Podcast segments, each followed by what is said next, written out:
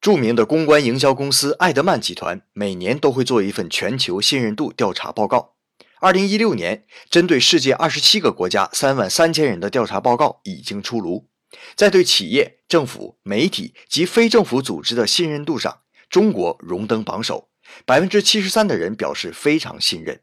而日本仅排在倒数第三。基本上就是每三个人里有两个人对自己国家不信任。本来二零一四年安倍上台后，国民对新政府表示很大期待，结果这两年安倍前三件后三件渐渐放空。